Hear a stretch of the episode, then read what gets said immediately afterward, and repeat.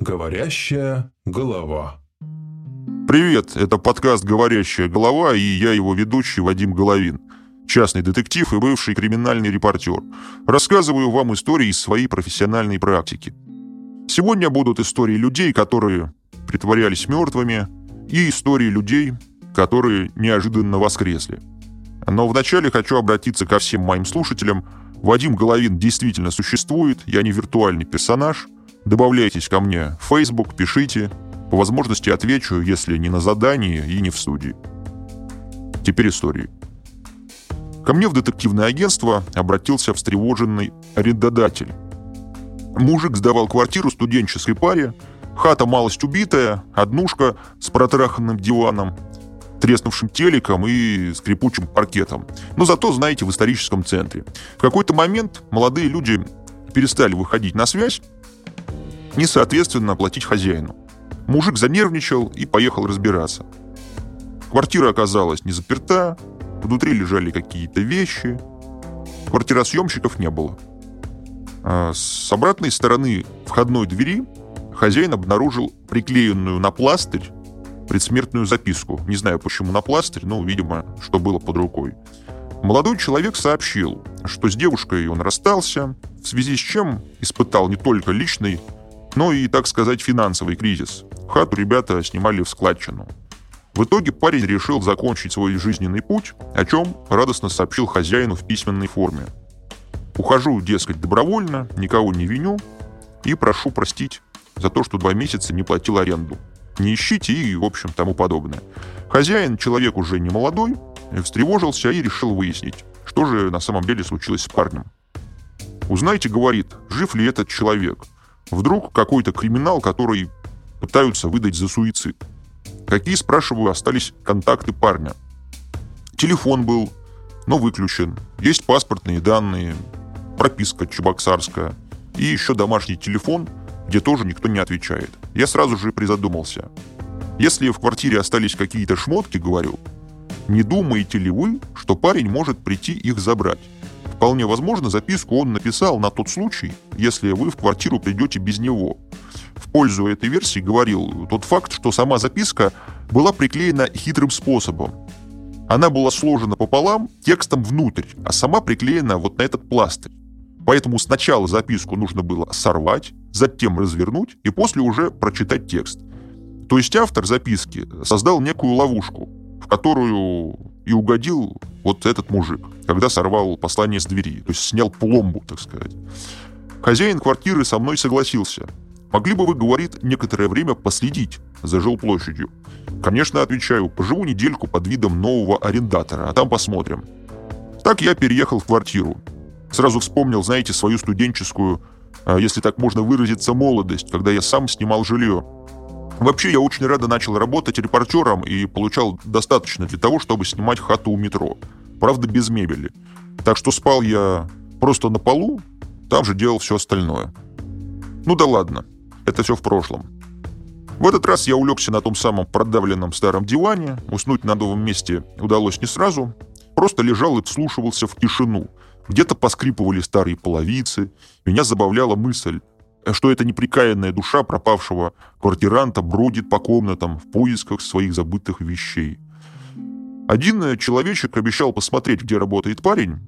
Э, если это официальное трудоустройство, конечно, то, соответственно, по базам это выплывет.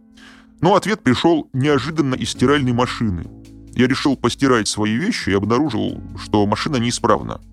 Время у меня было предостаточно, поэтому я решил ее осмотреть и нашел внутри SD-карту – она была пустой, но с помощью нехитрой программы удалось восстановить некоторые файлы. В общем, среди них оказалось фото, где парень позирует за прилавком э, ресторана быстрого питания, скажем так. Именно там я и нашел его спустя некоторое время. Вижу его за кассой. Когда подходит моя очередь, протягиваю ему ту самую предсмертную записку. «Не шути со смертью», — говорю. «У нее с юмором дело плохо». Парень занервничал, вы, говорит, долг пришли выбивать, денег у меня все равно нет. Теперь ты в долгу только у своей кармы, отвечаю. В каком смысле? Перепиши записку, мой тебе совет. А что писать? Диктую. Я, такой-то, такой-то, совершил мошенничество. Парень совсем приуныл. Вы что, из полиции, что ли? а я продолжаю диктовать. Раскаиваюсь в своем поступке перед самим собой и прошу прощения у кармы. И все, что ли? Теперь говорю ролл и капучино маленький, пожалуйста. Это по моей карте. На том и кончилось. Официального договора аренды у них все равно не было, да и сам хозяин не хотел никаких разборок.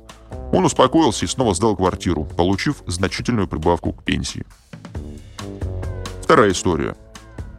Как-то раз к нам в детективное агентство обратилась женщина, который в социальных сетях начал писать ее умерший любовник. У мужчины остался аккаунт, с которого в один прекрасный день пришло сообщение примерно такого плана. «Ты все испортила», «Как тебе не стыдно?» Ну, что-то такое вот в общих чертах, но обвинительного плана. Сообщения стали приходить постоянно и дополнились комментариями под фотографиями в альбомах. Потом посыпались такие же письма друзьям и так далее по цепочке. В итоге женщина психанула и пришла к нам за помощью. Вы же не думаете, говорю, что ваш ушедший на тот свет любовник пытается с вами выяснить отношения? Нет, конечно, отвечает, но явно из семьи кто-то пишет. Хорошо узнаем. Я слышал, что сейчас аккаунты умерших людей как-то передаются родственникам. Видел где-то такую новость, но дальше не выяснял. Так что, если кто-то знает, напишите об этом в комментариях. Не буду тратить время на поиск информации, а лучше запишу пару новых выпусков для вас. Так вот, свое расследование я начал с того, что написал умершему мужчине от лица девушки с фейковой страницы.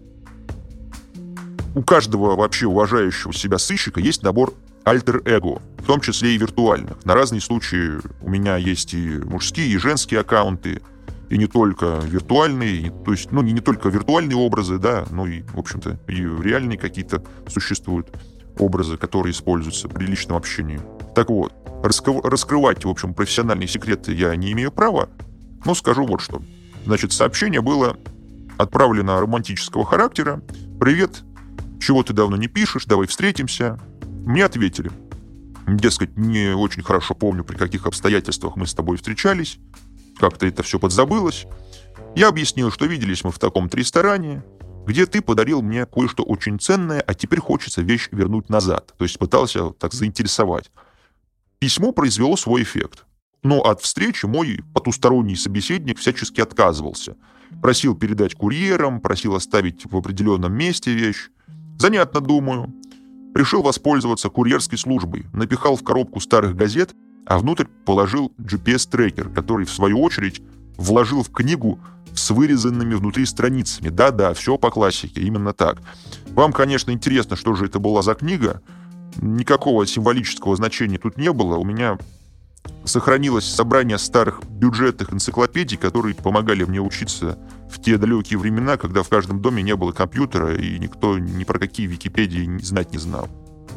Дальше я просто наблюдал за тем, как сначала моя посылка перемещалась по городу и, наконец, зависла на севере Москвы.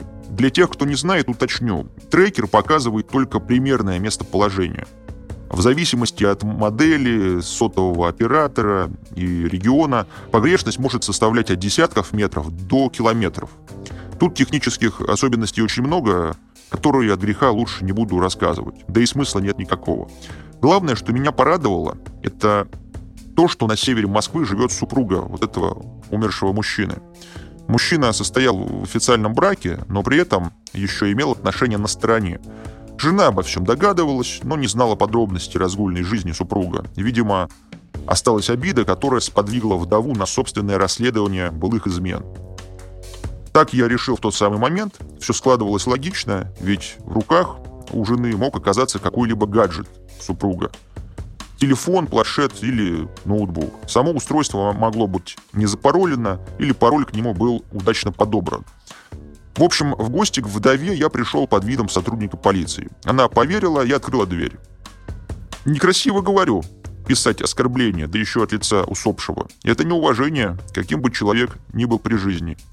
Дама, женщина со сделанными губами и на каблуках, удивляюсь всегда, что дома ходят на каблуках, довольно нервно отреагировала. «Я ничего не пишу и общаться с вами не собираюсь». Хотела захлопнуть дверь, но не вышло, пришлось ее припугнуть.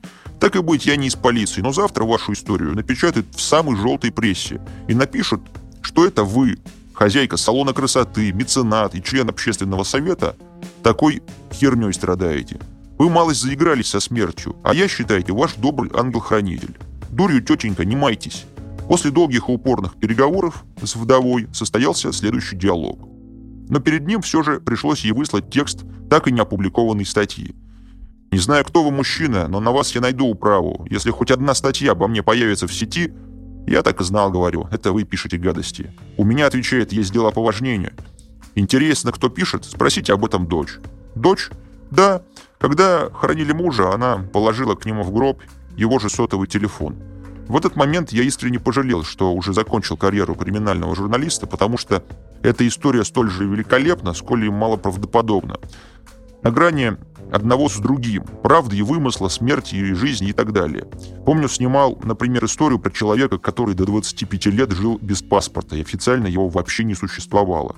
Обязательно расскажу вам эту историю, но сначала закончим с этой. Сообщение писала дочь.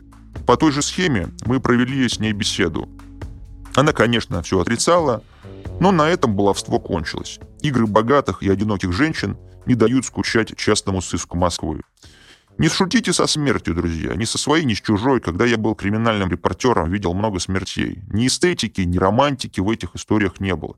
Поверьте моему слову. Иногда от редакции меня отправляли писать интервью с родственниками погибших. Труднее всего было без приглашения заявляться к родителям погибших детей. Отказ от съемки карался увольнением.